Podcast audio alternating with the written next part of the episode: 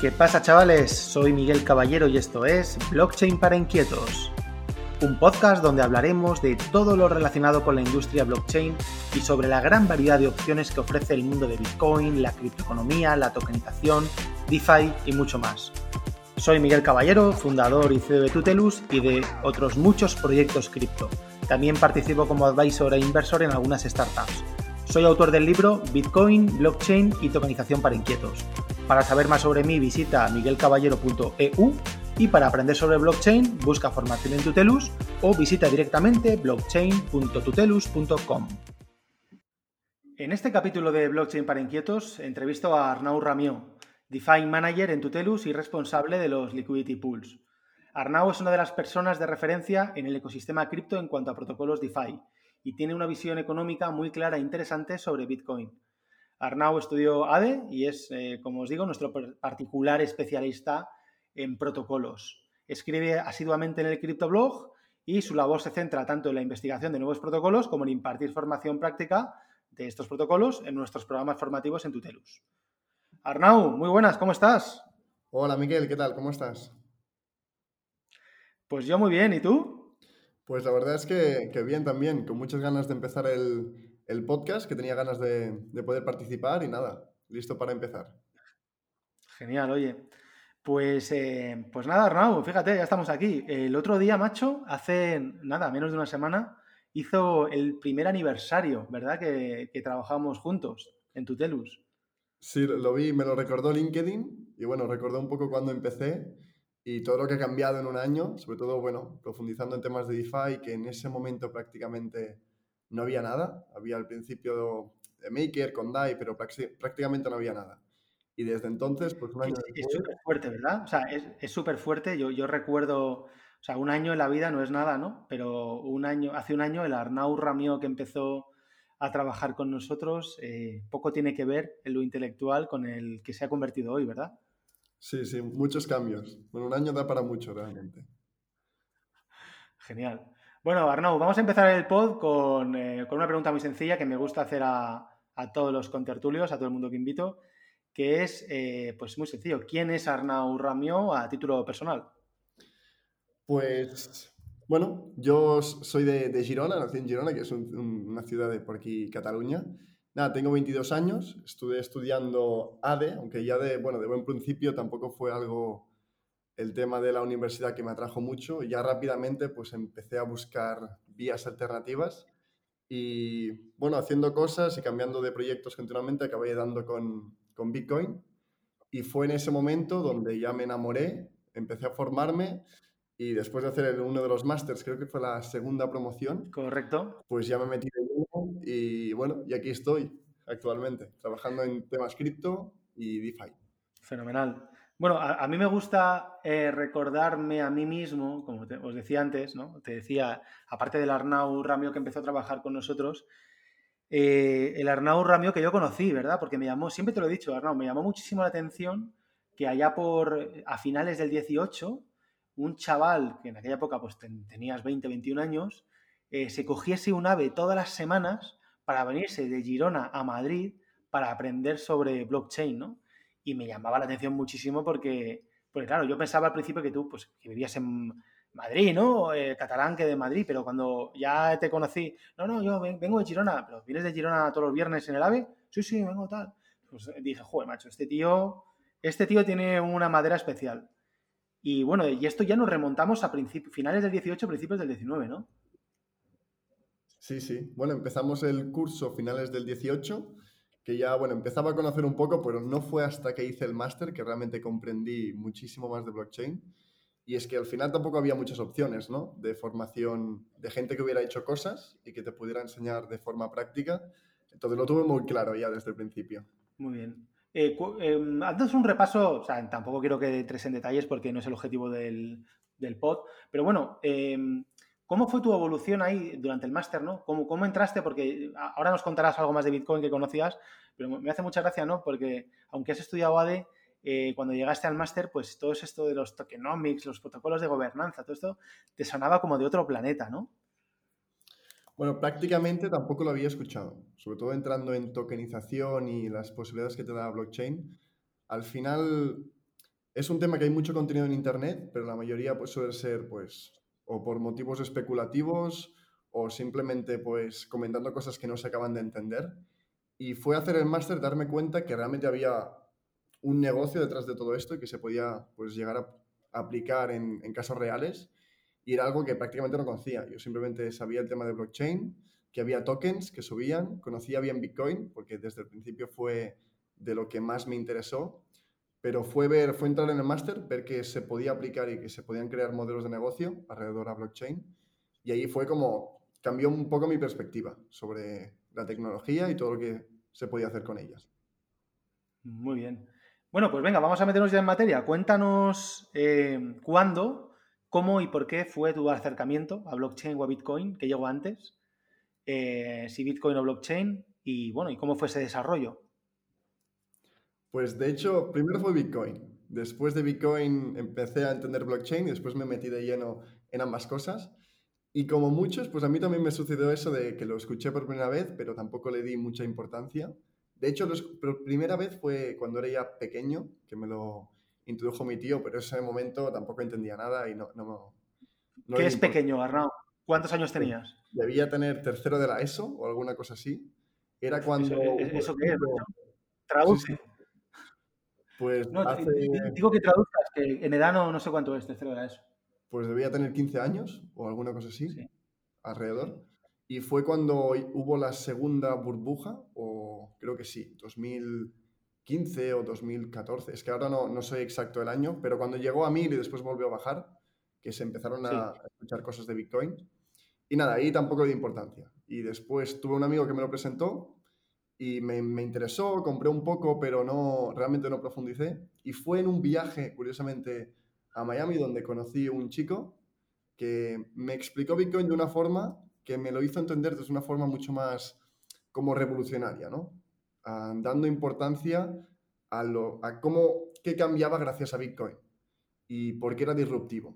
Y fue escuchar ese punto de vista donde mis ojos como se agrandaron y a partir de ese momento pues empecé a estudiar sobre Bitcoin. Estuve prácticamente medio año leyendo libros, uh, leí Andrea Antonopoulos, leí El Patrón Bitcoin y algunos más y ya empecé a bueno, tener una opinión más completa de lo que era Bitcoin. Creo que nunca paras de aprender porque Bitcoin es como algo difícil de definir y que continuamente podrías buscar nuevas formas de, de definirlo o de explicarlo. Y bueno, fue en ese momento pues que ya me, enamoré definitivamente y donde le veo grandísimo potencial a partir de ese momento. Bueno, pues eh, este podcast tratará de arrojar luz en aquellos que todavía eh, navegan en la oscuridad y vamos a ser capaces si... Eh, vamos a ver si, eres capaz de transmitir pues aquello que te transmitió aquella persona en Miami, ¿sabes? Entonces, bueno, lo vamos a hacer muy práctico, Arnau. Y yo ya prácticamente me voy a dedicar a hacerte preguntas cortitas y que tú desarrolles. Entonces, bueno, no sé si quieres empezar por una visión más económica de Bitcoin, quizás, que pues si empezamos por una parte más tecnológica la gente se va a perder, ¿no? Quizás una, visión más económica, arrancar por ahí y qué es, eh, bueno, pues eh, para llegar a la conclusión de qué es lo que tanto te gusta de Bitcoin o si quieres podemos empezar por, por intentar entender el sistema financiero actual y cuáles son sus pains, ¿no? O sus problemas que nos han llevado a la situación actual. Vale. Antes de nada, también quiero comentar que al final creo que lo que más aporta Bitcoin se puede entender desde una perspectiva más económica y comparando con el sistema tradicional y todo, pero también es importante para mí entender la parte técnica, que quizá no será el tema, pero recomendaría a cualquier persona pues entender cómo se forman los bloques, cómo se verifican las transacciones, porque al final, si es una moneda, su, pilar más importante es la confianza. Y si no entiendes por qué Bitcoin es seguro o por qué puedes estar prácticamente seguro que es imposible hackear el sistema, que a veces es la típica pregunta, ¿no? Pero seguro que hay una forma. Realmente cuando entiendes o ves la visión general de cómo funciona, pues te das cuenta que realmente es un protocolo súper seguro, que no ha habido nada igual. Seguramente es la red de ordenadores más completa del mundo. Entonces, bueno, que no sea el tema, darle importancia porque también es importante. Bueno, pero de eso también vamos a hablar. O sea, vamos a, si bien como tú siempre dices, Bitcoin, claro, podríamos hablar horas y horas, vamos a, dar también unas pinceladas técnicas, eh, pero bueno, vamos a empezar si quieres por la parte más sencilla de comprender y luego vamos poco a poco subiendo de nivel. ¿Te parece? Perfecto. Vale, pues nada, yo para introducirlo, si, si ya me permites para explayarme un poco, me gusta la forma en que, en que presentó Satoshi Nakamoto pues, el tema de Bitcoin, ya pues cuando ya entraba en, los blogs de Cyberpunks y todo, cuando se propuso por primera vez la idea. Y, él lo, lo, definió más que presentar Bitcoin, presentó qué problema solucionaba. Entonces puso antes el motivo por el cual necesitábamos algo similar a Bitcoin, antes que simplemente pues, proponer la idea. Y mm, el problema base nacía de la, de la altísima confianza que tenemos que depositar en el sistema tradicional para poder pues, mover dinero, guardarlo o incluso tenerlo. ¿no? Que en primera instancia tienes el Banco Central, entonces tienes que confiar en que estos bancos van a emitir un tipo de moneda que es sólida, por ejemplo el euro, el dólar.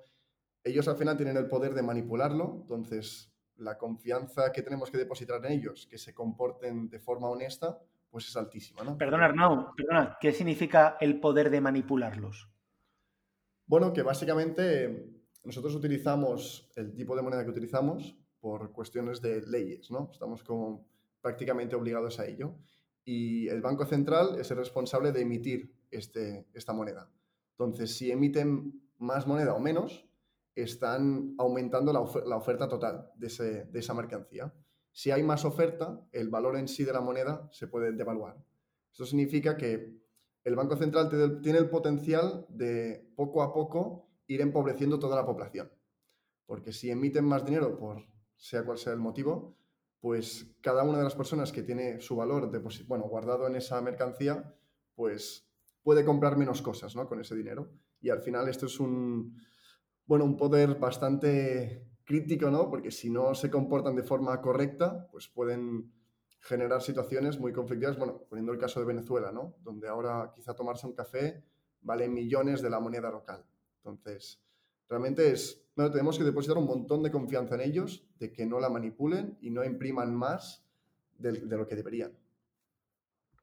Y después, los segundos con los que tenemos que confiar son un poco los intermediarios, que serían los bancos comerciales, ya que si queremos transferir dinero a nivel digital, necesitamos una entidad que nos guarde el dinero y que nos permita transaccionarlo. Entonces, dependemos completamente de ellos para hacer transacciones, lo que les da el poder de cancelar una transacción, bloquearte la cuenta o incluso en situaciones de crisis, pues bloquearte el acceso a tu propio dinero, porque simplemente no lo tienen.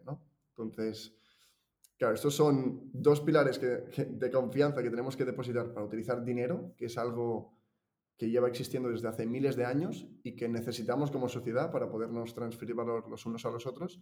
Y no existía, ¿no? Desde hace muchos años, pues, una forma alternativa a este sistema donde pudiéramos no depender de estas dos grandes entidades. Y de ahí nació Bitcoin, de ofrecer una opción que sea completamente digital y que no dependa de nadie. Entonces, que sea el propio sistema quien te garantice la, seguridad. Y bueno, de aquí nació. Entonces, creo que es importante antes ver por qué que, qué es directamente. Estupendo. Eh, bueno, y si quieres ya continuar. Sí, sí. Eh, a ver. Eh, la historia, disculpa, Arnau, perdona que te interrumpa. de momento, lo único que podemos llegar a la conclusión, que no es poca cosa, es que los, el sistema financiero actual pues hace y deshace lo que le sale de tal, ¿verdad? O sea, estamos en sus manos y con las políticas monetarias recientes, además, que están todas basadas en imprimir dinero, dinero y dinero para combatir cualquier crisis, ya sea la de la subprime o la del COVID, pues eh, eso tiene un efecto directo en la masa, en los ciudadanos, eh, desde la perspectiva de que nos hace más pobres. Y si luego encima eh, los intermediarios, que son los bancos comerciales, son los que tienen el poder de, dar o no dar el crédito a las empresas y a los ciudadanos, pues al final estamos completamente en sus manos, ¿correcto? Sí, podríamos decir que sí. Muy bien. Pues venga, continúe. Eh, un, poco del problema yo veo que al final creo que se confunde que al final diluir la moneda para generar pues liquidez no es aportar valor, porque al final estás diluyendo pues, el valor en sí, ¿no? Simplemente lo estás distribuyendo y el problema es que pasa de la masa general a algunas pocas personas o algunas élites, ya que al final quien tiene acceso a ese dinero recién emitido, antes de que se vea los precios se vean afectados, porque cuando se genera más oferta, pues al final los precios también suben, ¿no? Para compensar pues esta dilución del valor de la moneda. Y suelen ser las grandes empresas o, los principales bancos, pero al final es aportar dinero a la gente que tiene que gastar, que son las grandes empresas, a coste de empobrecer la mayoría de la población. Entonces, realmente para mí no es un sistema o una opción que sea justa para encontrar soluciones, que normalmente son problemas que los propios gobiernos han generado. Y tenemos esta idea que, bueno, ahora ya no pasa nada, que un país puede gastar más de lo que recauda. Y este sistema basado en la deuda, pues para mí es un problema. Porque nos hemos ido, ¿no? Un poco de gasto, pues lo que puedo gastar, y creo que es lo que hace todo el mundo, que intenta gastar menos de lo que genera. Y con este sistema donde el, el acceso a capital es casi infinito, pues tenemos países con deudas de más del 100% del PIB. ¿Y entonces qué? ¿Qué hacemos? Yo, el tema, lo que más me fascina de Bitcoin es esta parte, ¿no? Es la, solución que da este, bueno, a esta situación económica en la que vivimos, que al final lo que me gusta de Bitcoin es que te, hace replantear qué es el dinero en sí. Y, y, por qué una forma de dinero es mejor que otra, o por qué utilizar Bitcoin me puede aportar ventajas respecto a utilizar el euro. Y quizás sin Bitcoin no nos lo habríamos planteado. Creo que ha sido como el trigger de que mucha gente se pregunte, vale, esto de los bancos centrales, ¿qué es? Y el hecho de que tengan el poder de imprimir, ¿está bien? ¿Está mal? ¿Es justo? Y al final el, dinero es algo que existe desde hace miles y miles de años y es una de las tecnologías más antiguas que tenemos. Y al final el objetivo final de esta tecnología es poder transferir valor en el espacio y en el tiempo. Y al igual que cualquier otra tecnología, en principio debería pues, seleccionarse por el libre mercado. O eso es lo que, cómo debería ser. Desde que ha entrado el dinero gubernamental, esta libre competencia en, el, bueno, en el libre mercado no existe. Entonces, de hecho, una de las penalizaciones más grandes en, la mayoría de gobiernos es crear una moneda que compita con la moneda estatal, ¿no? Es como que no puede haber libre mercado en la moneda. Y es un poco paradójico porque vivimos y defendemos un montón el capitalismo y el libre mercado, pero en cambio el sector o el mercado más importante de todos, que es el dinero, que podríamos decir que es la mitad de cualquier transacción, pues realmente está monopolizado por algunos por bancos centrales, que estoy seguro que no, no siguen sus políticas para joder a nadie, entonces que, que, al final quieren aportar valor, pero bueno, bloquear la innovación y, la mejora constante pues puede ser un problema. Y al final se lleva más de 100 años pues con el sistema actual y es la primera vez que vemos una alternativa. Y bueno, según las teorías austríacas, esto creo que se define muy bien en el patrón Bitcoin, definen que el tipo de moneda es más sólido o más débil, entonces podríamos definir como mejor dinero o peor dinero en función de cómo cumpla algunas características, que, que se llaman la vendibilidad de la moneda, que vendría a ser cómo cumple su función de valor reserva, entonces cómo es capaz aquella mercancía de transferir valor en el tiempo. Entonces, si hoy tengo 10 euros y con esos 10 euros me puedo comprar 10 cafés, pongamos, ¿Cómo consigo yo guardar estos 10 euros para que en 20 años me siga pudiendo comprar los 10 cafés y que no sean 5 porque se ha devaluado?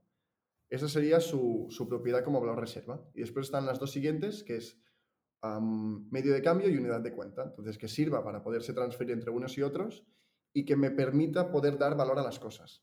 Que, por ejemplo, que yo pueda dar precio a las cosas a través de esa mercancía. Con el euro, pues es muy fácil. Esto vale 10 euros y como conocemos, pues sabemos si es caro o barato. De momento, poniendo el caso de Bitcoin, pues es algo que de momento no, ¿no? Es difícil dar precio a las cosas a través de Bitcoin porque es volátil, porque la gente aún no lo tiene como bien establecido, el valor que tiene. Así que bueno, creo que también es un, proceso. Y, y, bueno, durante la historia, pues continuamente hemos visto cambios. de hecho, hay pocas monedas que hayan durado más de, sobre todo gubernamentales, más de 150 años. La mayoría acaban cayendo, pero aunque no sea esto, pues a lo largo de la historia hemos visto un montón. Al final se ha acabado dominando el oro durante bastantes miles de años, pero incluso antes pues hemos tenido muchos cambios, desde sal a pieles a, conchas, y al final es una tecnología que va cambiando en función de la mercancía que más consiga cumplir correctamente estos tres aspectos, pues se va a acabar posicionando, porque aporta, bueno, cumple su función mejor. Y para entenderlo lo compararía con el tema de las telecomunicaciones, porque creo que es muy, es muy, similar. Al final las telecomunicaciones tienen un objetivo que no cambia, que es transferir información en el espacio y el tiempo. Similar a valor, pero información. Y al final es algo que compite en el libre mercado. Hemos tenido el telégrafo, el teléfono, el Internet, y las tecnologías se van, van cambiando y se van adoptando de nuevas porque cumplen mejor su objetivo. Y de hecho creo que también tienen un factor importante que es el network effect, ¿no? que con Internet se ve muy claro, que cuanta más gente lo empiece a utilizar, más incentivados estarán el resto de utilizarlo. Porque como es una red que conecta personas, cuantas más conexiones puedas hacer, más valor estará aportando cada uno. Pues el tema del dinero es algo incluso más claro, ¿no? El tema del network effect. Sobre todo cuando hablamos de, de valor reserva, ya que si alguien adopta un valor reserva que es peor que el tuyo, pues poco a poco se va a ir devaluando respecto a ti. Entonces, en general, las, las monedas que son más sólidas se acaban, acaban desplazando las menos sólidas.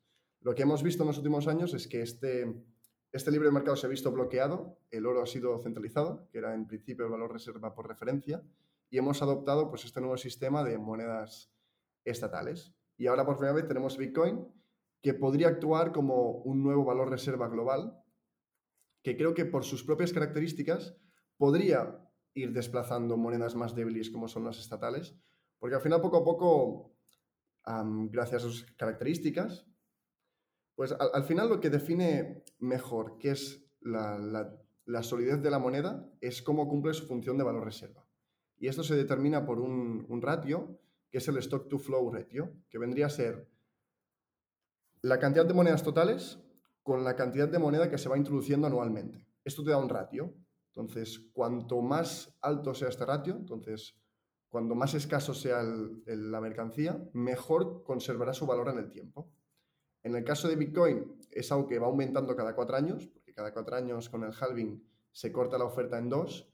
Y podemos decir que a nivel fundamental, a partir del 2024... disculpa, no, para, disculpa, para los que no estén familiarizados con el concepto halving, eh, básicamente es que cada cuatro años la recompensa por bloque que se adjudica a los mineros, que minan un bloque, luego hablaremos un poquito de tecnología, pues se reduce a la mitad.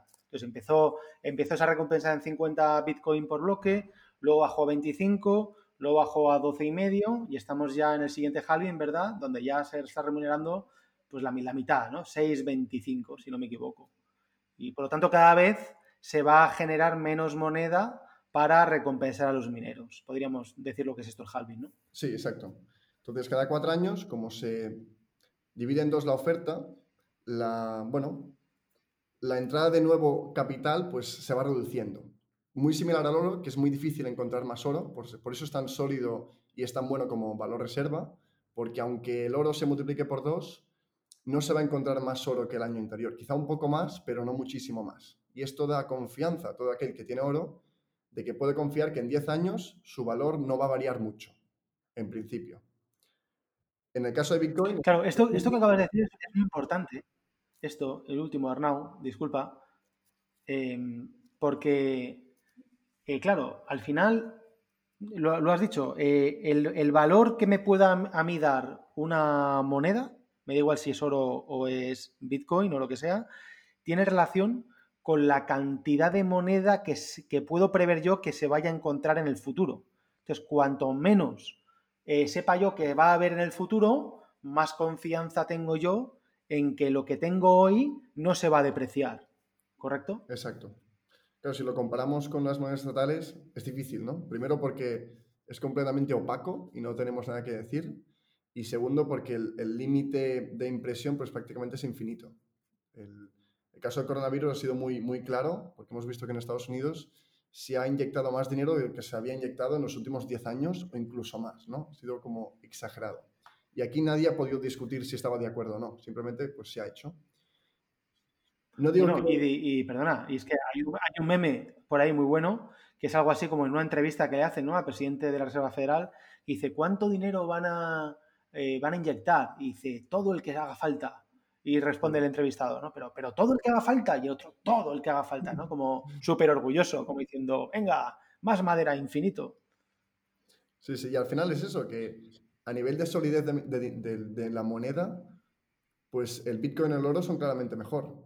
El oro creo que no, es, no se adapta a los tiempos contemporáneos, pero el Bitcoin sí. Y, además, bueno, a diferencia del oro, el Bitcoin se va reduciendo cada cuatro años. Entonces, su stock to flow ratio, que vendría a definir cuánto nuevo dinero va entrando, se va reduciendo hasta llegar a cero, porque es completamente escaso, ¿no? Habrá máximo 21 millones. Y esto también lo damos como, lo decimos rápido, pero creo que el impacto que tiene, que sea la primera mercancía en la historia que sea escasa de verdad, le da un valor que creo que aún no somos conscientes de todo. De hecho, hay un tratado económico de Julian Simon, ahora que sí, Julian Simon, que define que es imposible saber cuánto hay de algo, que la única forma de saberlo es cuánto tiempo tengo yo para extraerlo, porque no sabemos cuánto petróleo hay ni cuánto oro hay realmente pero sí sabemos cuántos bitcoins hay. Entonces, podríamos decir que es la única, el único activo que ha creado la, escasez absoluta. Entonces, si buscamos un activo para transferir valor en el tiempo de forma segura, pues seguramente la mejor opción sea Bitcoin, porque no hay ninguno con esas características. Y sacando esto, pues recientemente ha habido una empresa que es MicroStrategy, que ha, ha confiado en Bitcoin para guardar sus 500 millones, porque su, su lógica era, quiero buscar un activo con el que puedo estar tranquilo, que, donde puedo guardar ese dinero durante 100 años y estar tranquilo. Y seguramente Bitcoin es de los pocos, ahora sigue siendo especulativo y muy joven, pero a nivel fundamental de los pocos activos que te pueden garantizar esto, gracias a su escasez. Y bueno, y su stock to flow que va. Sí, o sea, eh, eh, la historia es que ha habido una empresa, ¿no? Que ha movido toda su liquidez, en vez de tenerla en su balance en bancos, pues ha decidido pasarla a Bitcoin. Y como hablamos de una empresa grande que ha movido alrededor de 500 millones de dólares, pues bueno, puede, sembrar un precedente porque el director financiero de la empresa o el, o el VP ha considerado, y el Consejo de Administración ha considerado que, bueno, que en su balance prefieren tener ese, dinero en, la forma de Bitcoin, ¿verdad? Que no en, en forma de cuenta corriente en dólares o en euros. Exacto, creo que esto es una noticia importante para, Bitcoin, porque al final creo que cada vez hay más confianza en la moneda y para mí Bitcoin se podría llegar a convertir en, bueno, el sistema monetario más confiable del mundo. Y no solo para gente del mundo occidental, sino que a veces creo que también es el problema, ¿no? que lo vemos como aplicado a nuestras vidas, donde medianamente el euro o el dólar son monedas más sólidas que el resto y a veces no le vemos la aplicación pero hay miles, bueno, tampoco miles, pero muchos países donde casi casi dependen, ¿no? Algunas familias de Bitcoin, porque si de un año para otro la inflación es del 40%, pues lo que podías comprarte hace un año no tiene nada que ver con lo que te puedes comprar hoy. Y necesitas buscar alternativas. Y Bitcoin se está presentando como una de las mejores alternativas, no solo porque conserva valor, sino por otros factores, ¿no? Porque es, es divisible, es accesible a cualquier persona del mundo sin, discriminar a nadie, es completamente incontrolable por nadie, nadie te puede censurar una, transacción, nadie te puede bloquear tu dinero o, bloquearte el acceso. Es como tener oro, pero en formato digital y con sus ventajas que conlleva esto, ¿no? Y bueno, también una... Disculpa, Arnau. Eh, yo quería hacer énfasis en esta última parte porque los primeros minutos hemos estado hablando mucho sobre el control de la inflación que tiene Bitcoin frente al dinero tradicional, al dinero fiduciario, vamos a llamar, y por lo tanto, pues que Bitcoin actúa como pues una mejor reserva de valor que el dinero fiduciario. Pero acabas de introducir algunos conceptos interesantes como la inmutabilidad, la confianza, en definitiva la descentralización que creo que es, mm, sería bastante productivo si profundizáramos en ellos ahora, un poquito más. Bueno, al final es la solución de Satoshi ante esta elevada confianza que tenemos que depositar utilizando el, bueno, el sistema monetario actual, ¿no? que son bancos centrales y bancos comerciales. Entonces, el protocolo de Bitcoin te permite guardar y transferir valor sin tener que depender de nadie. Entonces, eres tú siempre que guardas tu valor. Al final, esto es, muy, es muy disruptivo, porque si lo pensamos en países donde han visto que de un día para otro tienen que dejar sus casas, solo guardando sus claves privadas pueden recuperar todo su dinero en cualquier otra parte del mundo. Si lo tuvieran en su banco, que quizás sería una empresa que se iría a la quiebra, ¿no? Porque el país está fatal, pues quizá perderían todo lo que han generado con su tiempo y esfuerzo, que es limitado. Y que no, no podrán recuperarlo en algo pues que se acabaría perdiendo. En cambio, en Bitcoin pues lo pueden guardar simplemente a través de 12 palabras o 24 palabras y en cualquier otra parte del mundo pues volver a acceder a ello. Gracias a que no tiene ningún intermediario, eres tú siempre el que lo controlas.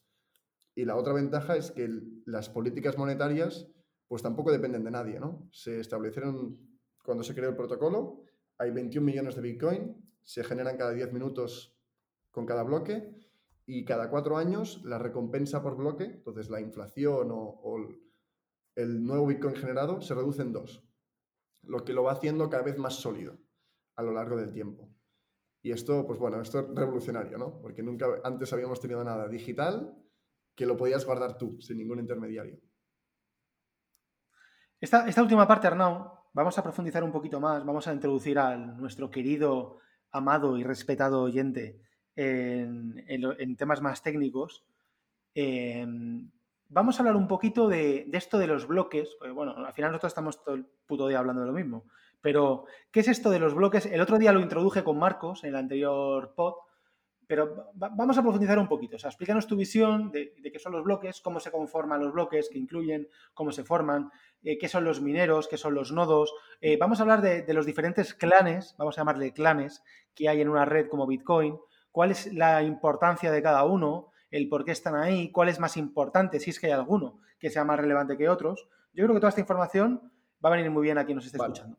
Intentaré sintetizarlo al máximo. Entonces, hacemos como el recorrido de una transacción para ir ver pues, los pasos por los que va pasando. Entonces, yo cuando, cuando quiero hacer una transacción en Bitcoin, ahora no tengo que ir al banco ¿no? y solicitarle que, que me haga la transacción como intermediario, como no hay un ente central, lo que tengo que hacer es comunicarlo a toda la red, porque toda la red tiene que estar de acuerdo con mi transacción. Entonces, yo cuando estoy haciendo una transacción, te quiero enviar un Bitcoin a ti, Miguel, pues lo que voy a hacer va a ser enviar un mensaje a todos los nodos y uno por uno va a ir confirmando que mi transacción es correcta. Entonces, esto es importante porque va a ser uno por uno, porque ningún nodo da por hecho que si el otro lo ha confirmado, está bien. Es como que no confían entre ellos, ¿no? El hecho de que no confíen entre ellos es lo que da confianza al final en la red. Entonces, uno por uno va a ir verificando que mi transacción es correcta.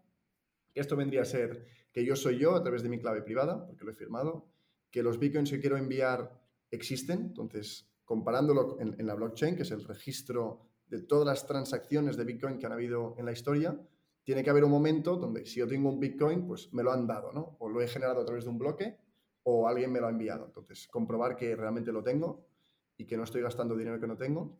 Y cuando lo confirman, no es que se, se ejecuta y se, bueno, se hace oficial, ¿no? Esa transacción aún no. Pasa a estar en un pool donde quedan todas las transacciones pendientes. Y después entrarían los siguientes nodos, que son los nodos mineros. Entonces, estos nodos también verifican transacciones, pero además lo que hacen es las agrupan y las apuntan en la blockchain. Entonces, básicamente lo que hacen es crean un nuevo bloque, porque la blockchain son bloques enlazados matemáticamente entre ellos y cada bloque contiene transacciones. Entonces, lo que van a hacer los mineros va a ser competir entre ellos para tener el poder de verificar un bloque y ser el, como el elegido para apuntar un nuevo bloque y que todos acaben de, bueno, todos los nodos confirmen que el bloque es correcto y lo adopten como bueno. Esto es lo que permite que todo el mundo esté de acuerdo en cuanto al que tenga el mismo libro de contabilidad, claro, hay un montón de transacciones por segundo.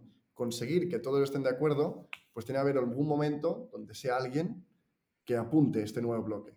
Pero si queremos que sea descentralizado, ¿cómo, cómo elegimos ¿no? quién va a ser? ¿Y con qué mecanismo podemos hacerlo para que además podemos estar seguros que ese bloque está bien hecho? Entonces, que el minero va a ser honesto. Y esto es a través del proof of work, que es el cálculo que hacen los mineros. Entonces, básicamente un minero lo que va a hacer es buscar un número aleatorio con el cual, se, llama nonce este número, con el cual el hash del bloque empiece por 8 ceros, 9 ceros. Esto es como una norma del protocolo.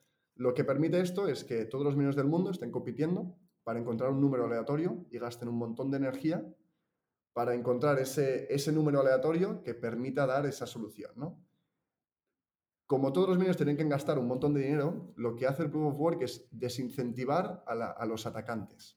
Porque si tú quieres participar en la red para joderla, ¿no? O para confirmar transacciones que no son válidas, pues realmente lo único que vas a hacer va a ser perder dinero.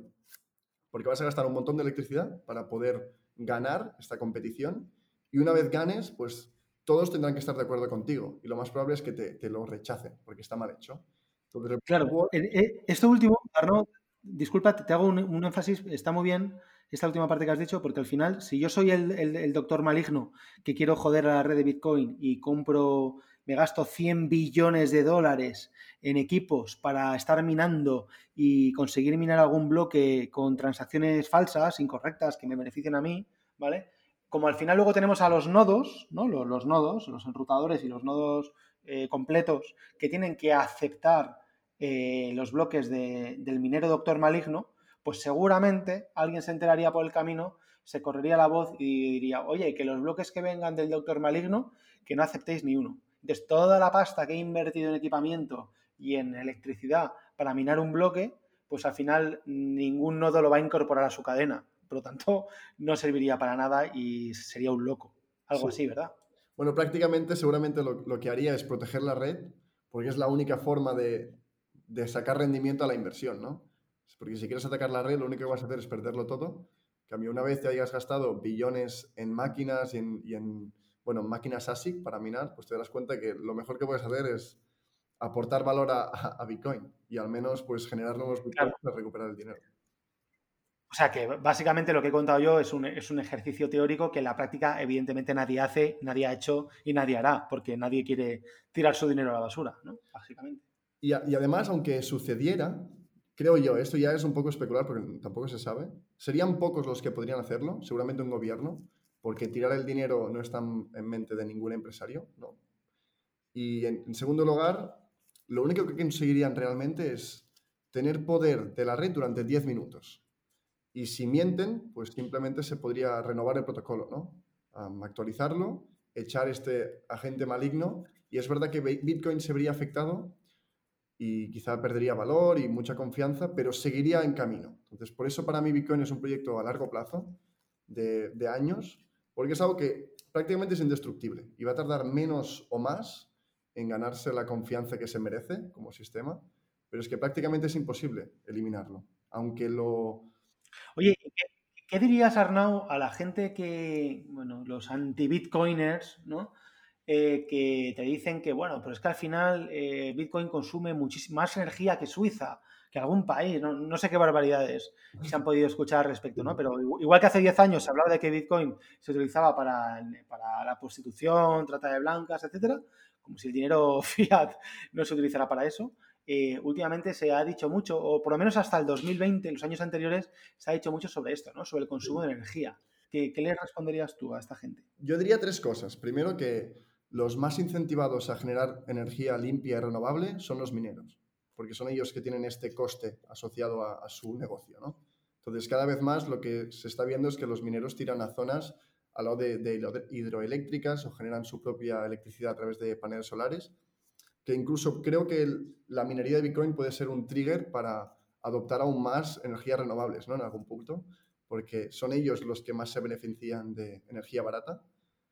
En segundo lugar, que se tiene que comparar cuánto gasta, por ejemplo, el sistema tradicional o, la extracción de oro. Porque si lo comparásemos, realmente hay gráficos y, es, que no tiene nada que ver. Sí que consume, pero no. Cuando dices sistema tradicional, ¿te refieres cuánto gasta de electricidad el mantenimiento de todos los bancos, proveedores de servicios financieros? Trabajadores y, y, de. Bueno, al final Bitcoin es un, sistema, es un sistema monetario que no depende de nadie. En cambio, el actual depende de bancos centrales, de bancos comerciales, de de un montón de gente implicada y esto también consume. Y por último diría que creo que están infravalorando el poder que tiene una moneda sólida, descentralizada y accesible a todo el mundo en nosotros, ¿no? en la vida de la gente. Al final, gente de Ghana, de, Kenia, de, bueno, de países alrededor del mundo, tener, tener acceso a Bitcoin puede suponer que puedan mejorar su estilo de vida, porque si generan dinero o generan valor y lo guardan en una moneda que nadie acepta y además que cada año vale menos, pues seguramente están destinados a ser pobres siempre.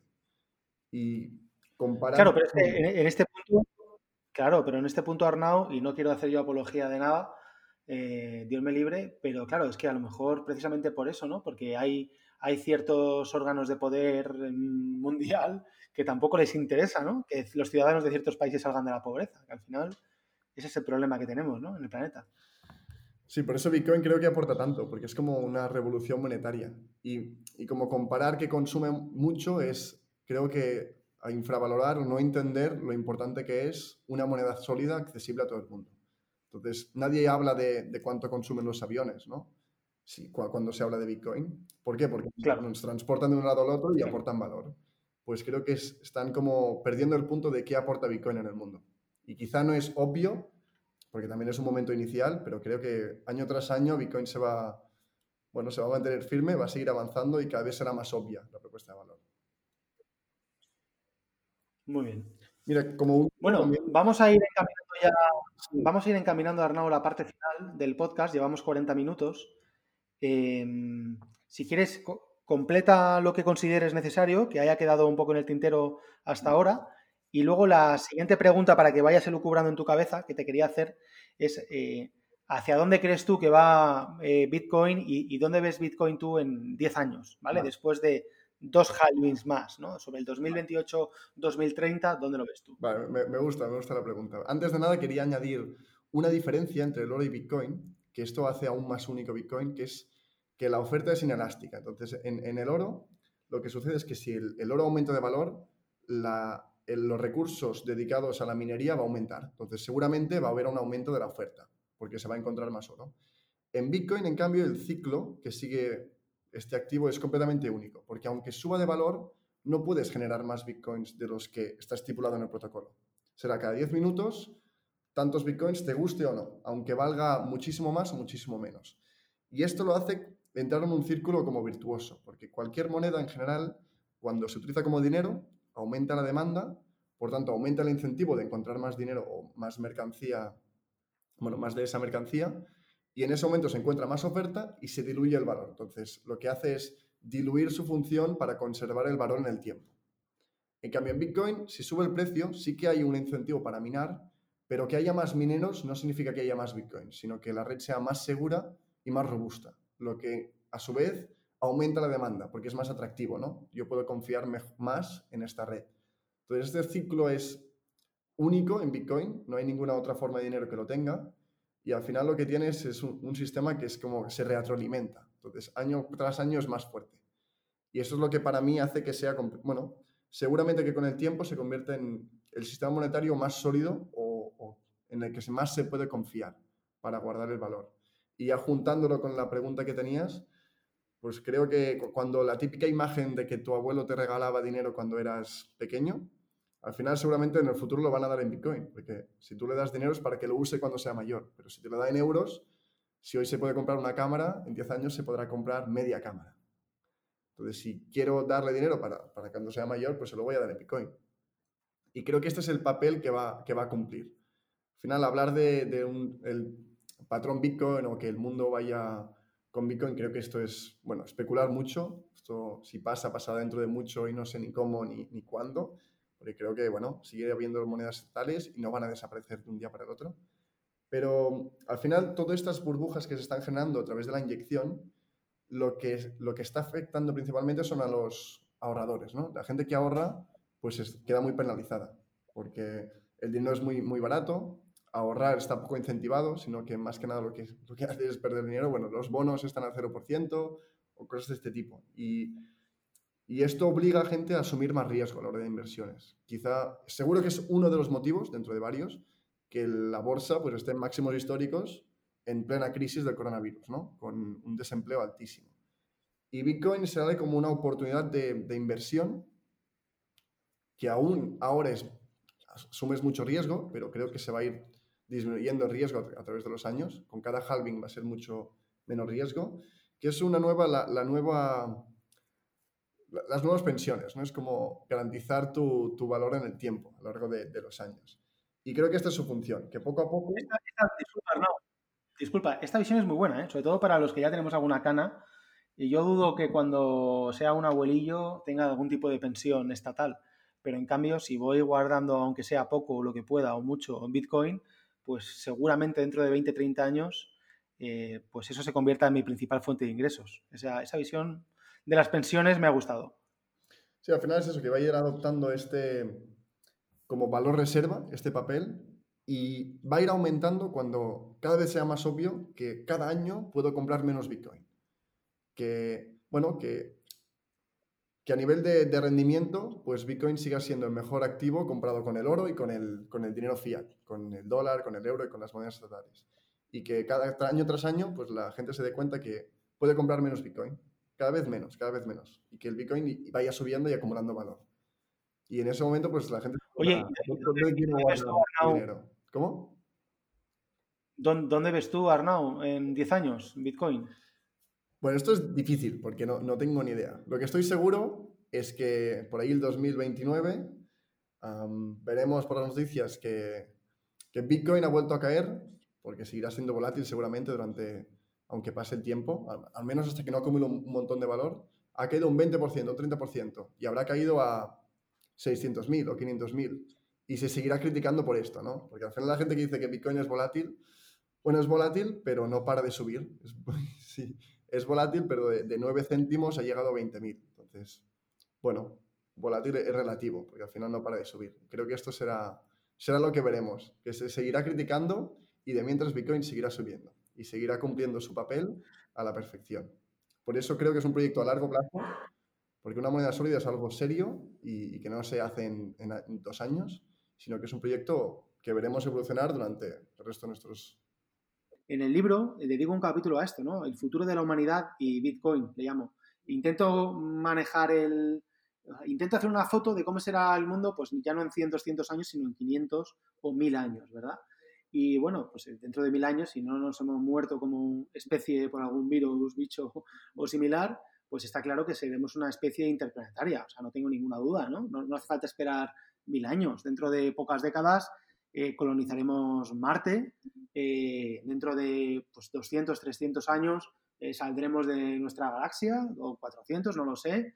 Y conforme se desarrolle tecnologías de, motores de, otras generaciones y comprendamos la gravedad ¿no? y todas estas cosas, pues seremos capaces de llegar más lejos. Y en, y en todos estos mundos que conquistemos como especie, lo que está claro es que no tiene ningún sentido que vayamos con dólares o con euros, ¿verdad? Tampoco tiene sentido crear los saturninos o los jupiterianos o los, ¿me entendéis? ¿no? La moneda asociada a cada, a cada planeta. Entonces, bueno, quizás en un futuro tan lejano, una moneda eh, pues supragaláctica, como pueda ser Bitcoin, o cualquier derivado de Bitcoin que pueda surgir en los próximos cientos o miles de años, pues tenga mucho sentido. Pero desde luego que para mí lo que tendrá sentido será una moneda 100% digital y nos olvidaremos de, las cosas centralizadas que tenemos hoy en día, eso seguro. Bueno, Arnau, em, coméntanos, haznos una, conclusión, venga, antes de terminar, ¿cómo, concluimos el capítulo de hoy? Bueno, yo concluiría que me ha gustado la charla que hemos tenido de Bitcoin porque han sido temas interesantes, pero que podríamos estar hablando pues muchísimo más de ello, tanto con perspectivas económicas, a nivel técnico, creo que hay muchas cosas que también se podrían comentar. Entonces, bueno, animaría a la gente a seguirse formando. Creo que ahora estoy preparando otro, otro artículo donde me gustaría profundizar más en todos estos aspectos de Bitcoin. Entonces, también animar a la gente a leerlo y aprovechar este momento, porque al final, a pesar de que hay, hace 10 años que existe, creo que ahora vienen los 8 años más importantes de Bitcoin en cuanto a crecimiento. Y formarse ahora en esto, ya sea a nivel tecnológico de blockchain, como también a nivel de aprovechar pues, estrategias de inversión, no solo con Bitcoin, sino también viendo DeFi. Entonces, bueno, aprovechar el momento, formarse en ello y poderse subirse al tren, ¿no? Porque está, pasando y, y, cuando pasen los años todo el mundo será, hostia, tú compraste Bitcoin en el 2020, que ahora parece caro, pero estoy seguro que, que es un buen precio. Genial. Arnau, eh, bueno, yo simplemente recordaros a todos que, que podéis visitar Tutelus para buscar formación de blockchain o ir directamente a blockchain.tutelus.com. Tenemos programas, evidentemente, donde profundizamos en Bitcoin, en los fundamentals a lo bestia y sobre todo de una forma muy práctica y Arnau es uno de los principales profes, eh, súper admirado por la comunidad tuteliana y muy querido. Eh, y luego ya si os va la marcha y si os va el mundo de las finanzas, pues eh, nada como el bootcamp de DeFi que hacemos, donde profundizamos ya a saco, a troco mocho, en todo tipo de protocolos DeFi. Em, yo creo que están los programas y se nota, ¿no? Con los alumnos, que están todos muy contentos. A mí me flipa, lo, último es todo, Arnaud, a mí me flipa, eh, y siempre lo decimos en todos los programas, ¿verdad? el cómo llega la gente y cómo se va. O sea, que llegan la mayoría sin tener ni pajolera idea de lo que es el gas en Ethereum o lo que, cómo se forma un bloque o qué es un protocolo de gobernanza y se van teniendo unas conversaciones eh, muy high level. Sí. Y eso está genial. Sí, sí. Bueno, Arnau, Ramió, eh, muchísimas gracias por compartir con nosotros este rato. Y, nada, y nos leemos. A Arnau le tenéis en el criptoblog súper activo, eh, criptoblog.tutelus.com. Y, y, nada, y, a tope seguimos en la faena, ¿no? Arnau, a tope en Bitcoin y a tope en blockchain. A tope y nos veremos en otro pod, espero. Venga, un saludo a todos, gracias.